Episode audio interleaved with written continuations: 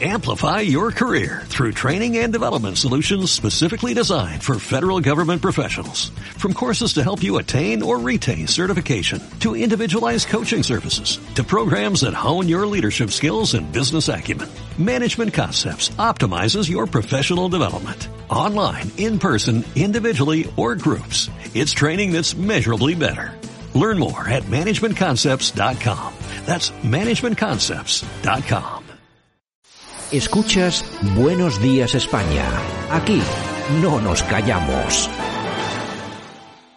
Se imagina en sus cabezas que para que la factura de la luz no vuelva a subir un 4% como nos están anunciando ahora, hay que reunirse con las eléctricas. Si al otro lado de la mesa se imaginan a Pedro Sánchez y por otro lado se imaginan a Pablo Iglesias o a Yolanda Díaz, es que no hay color. Creo que la ciudadanía no hace falta que yo le explique nada. Ya sabe lo que va a salir de una reunión en la que esté Pedro Sánchez con las eléctricas y sabe lo que va a salir de una reunión en la que Pablo Iglesias se reúna con las eléctricas. Pues eso es lo que se vota el día 28 de abril. Bueno, pues aquí teníamos a la ministra que nos acompaña todos los días aquí en el, en el, en el programa. Bueno, esto es lo que decía en marzo de 2019, ¿no? Que, oye, que, ha subido la luz un 4%. Bueno, resulta que es- con este gobierno, yo creo En que ya el que está ella. en el que está ella, lógicamente, ya lo hemos hablado aquí, lo hemos comentado en el programa ya en alguna ocasión. Bueno, el mes pasado subió un 60 y este un 40 Nada, nada, no la pasa factura, nada. la factura de la luz. Estos son los que decían que había que bajarle los impuestos, había que bajar la luz, que si ellos llegaban, bueno, que Rajoy era malísimo porque había subido la luz un 4%. Estos tíos nos lo han subido en dos meses un 100%. Yo estoy traumatizada por solo de pensar que tengo que gratinar los macarrones a las 3 de la mañana. Es alucinante. Estoy traumatizada.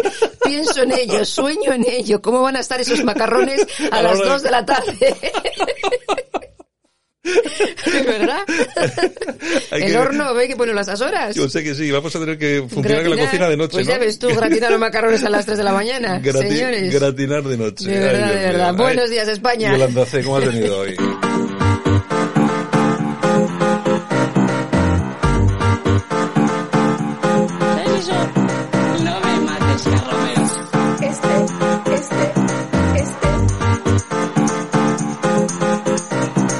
Radio Cadena Española no nos cansamos.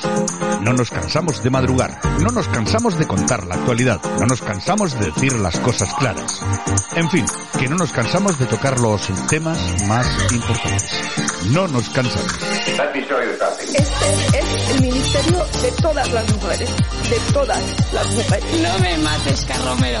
Bueno, pues aquí estamos como cada día. Hoy es día 2 de junio. Oye, por cierto, esto junio ya suena como a verano, ¿no? Ya, ya, ya, en nada. Todavía primavera, pero en nada. Bueno, en primavera. En Hoy- Bilbao hace un calor que te mueres. Hoy, ¿por qué me han colocado el micrófono tan bajo? Estoy aquí. Que la gente no me oye si me pongo aquí. Tengo que bajar no aquí me la- mates, Carromero. Tengo que ponerme la cabeza aquí abajo, pero ¿qué ha pasado? ay, ay, igual mete un poco, igual a mete un poco de ruido, perdón a los oyentes, ha sido culpa de, ha sido, entonces como en Sálvame, ¿no? Exactamente. Ha sido culpa de Javier Muñoz. Ay, ay, ay, ay, ay, ay, en Javier, fin.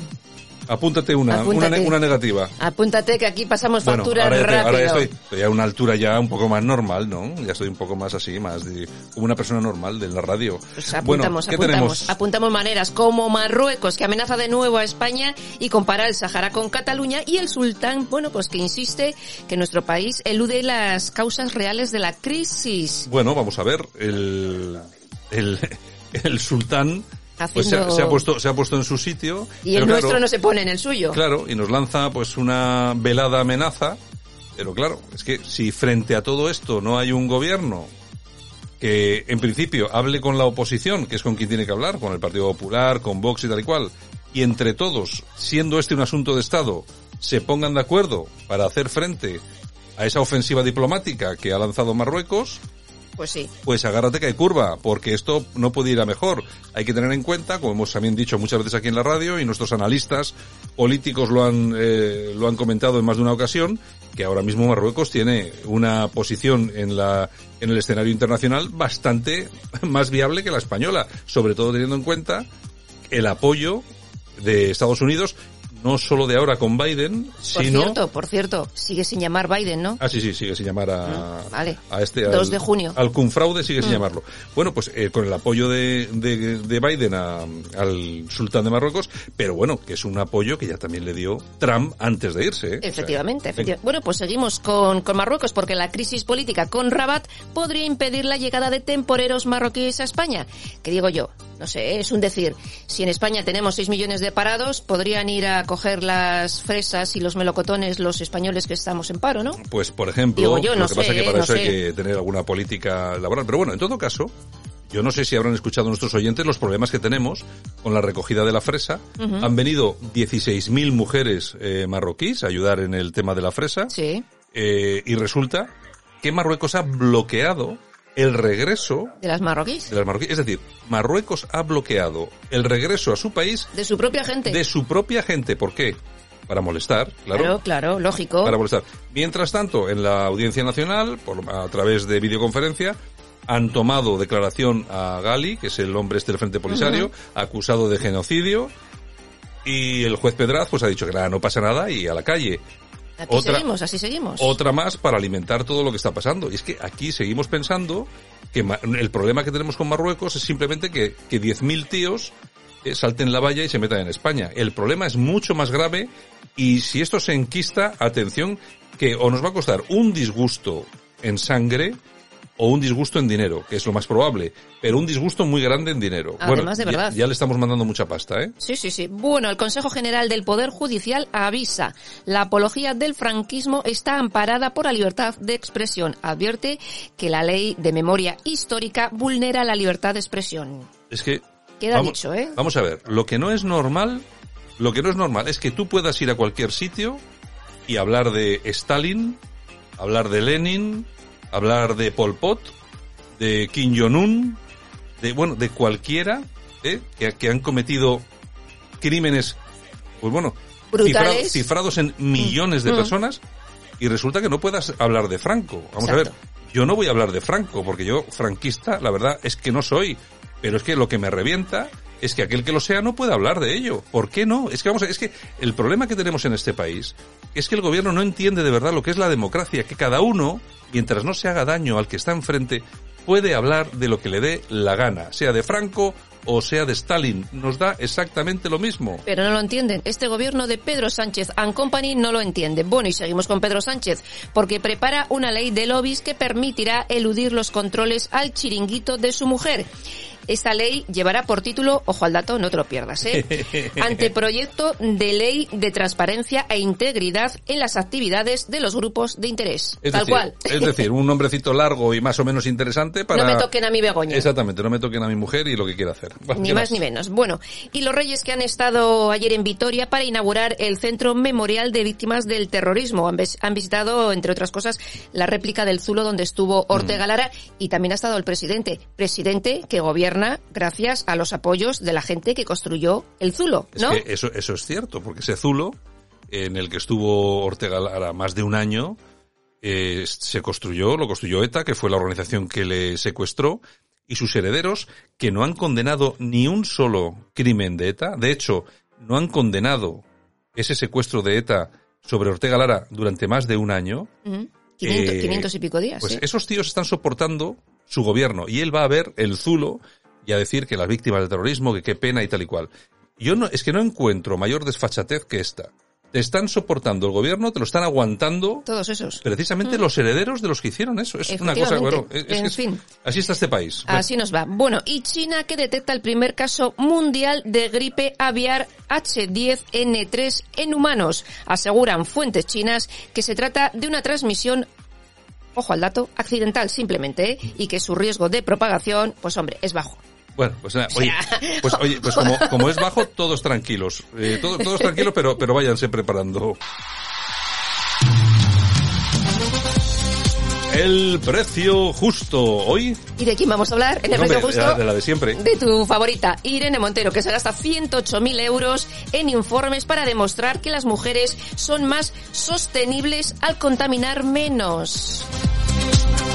Así es como se gasta el dinero este gobierno, nuestro dinero. Así nos meten la mano en el bolsillo.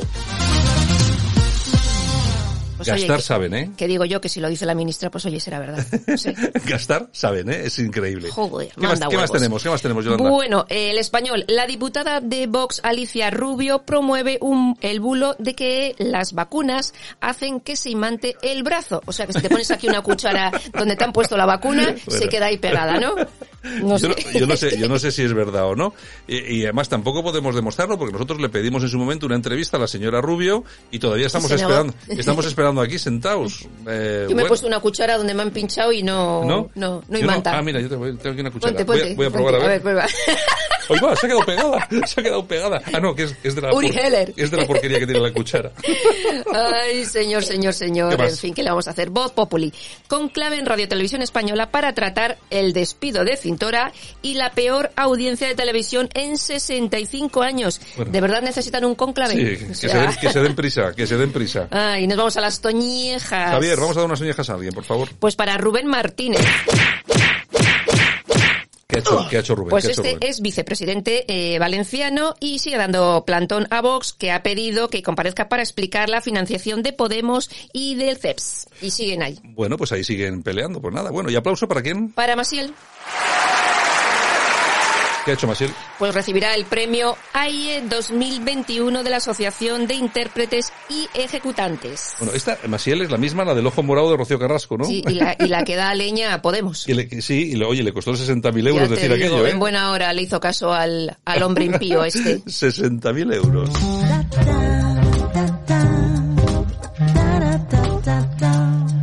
Esta semana nos acompaña de Paz, en esta ocasión con este tema Junès Doré.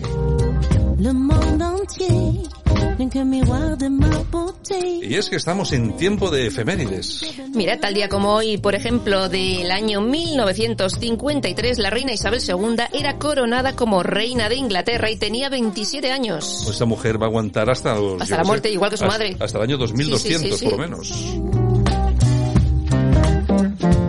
Y tal día como hoy, pero el año 1938, nacía el ex lendakari Carlos Garay Coechea. Tiene 83 años. Eh, aguanta, ¿eh? Ya te digo. ¿Cómo, cómo era aquello de mala hierba nunca muere? Ey.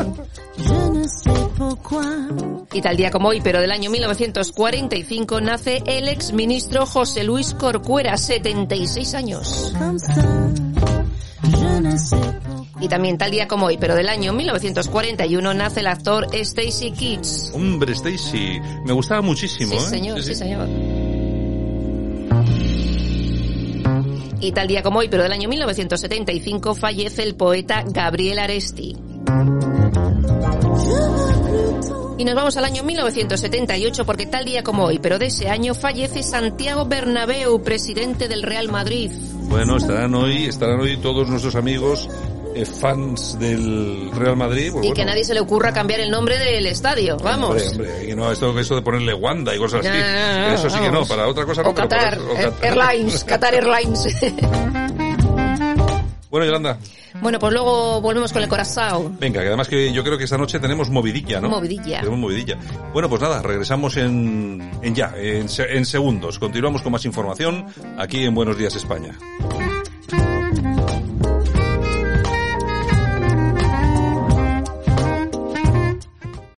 Amplify your career through training and development solutions specifically designed for federal government professionals. From courses to help you attain or retain certification, to individualized coaching services, to programs that hone your leadership skills and business acumen, Management Concepts optimizes your professional development. Online, in person, individually, or groups, it's training that's measurably better.